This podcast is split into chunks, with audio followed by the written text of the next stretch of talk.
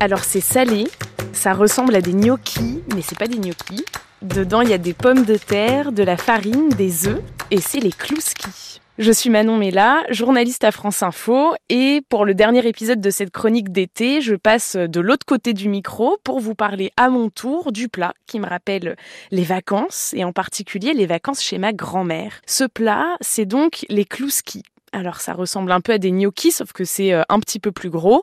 Et c'est un classique de la cuisine polonaise. Donc ma grand-mère, euh, elle est d'origine polonaise. Et dans sa famille, ben, c'est une recette qui se transmet euh, de génération en génération. Alors gustativement, ça n'a pas un goût hyper prononcé, c'est assez discret. Mais tout l'intérêt des klouskis, c'est quand ça baigne dans la sauce, en particulier dans de la sauce brune avec beaucoup d'échalotes et qu'on sert avec de la viande. Alors pourquoi je me rappelle en particulier de ce plat?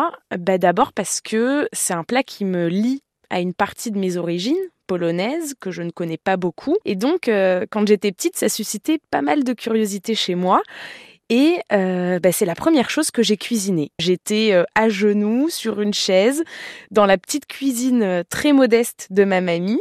J'avais 5-6 ans et donc elle m'apprenait à faire les klouskis. Donc première étape, il faut râper les pommes de terre, les égoutter pour enlever l'eau. Ensuite, il faut verser de la farine donc dans un plat avec un œuf, du sel, un peu d'eau. On remue tout ça. Si c'est trop liquide, on rajoute de la farine et quand la pâte en fait ne colle plus, bah, c'est que c'est bon. Donc on fait bouillir de l'eau dans une grande casserole et là avec une cuillère à soupe, on prend un peu de pâte, on plonge la cuillère dans l'eau bouillante et quand le klouski remonte à la surface, bah, c'est qu'il est cuit. On le met de côté et on recommence jusqu'à ce qu'il n'y ait plus de pâte. Alors ce plat, j'ai tellement eu peur euh, qu'il disparaisse, tellement eu peur de l'oublier que j'ai euh, demandé à ma grand-mère qu'elle me l'écrive dans un petit cahier qu'elle m'a donné et que j'ai chez moi.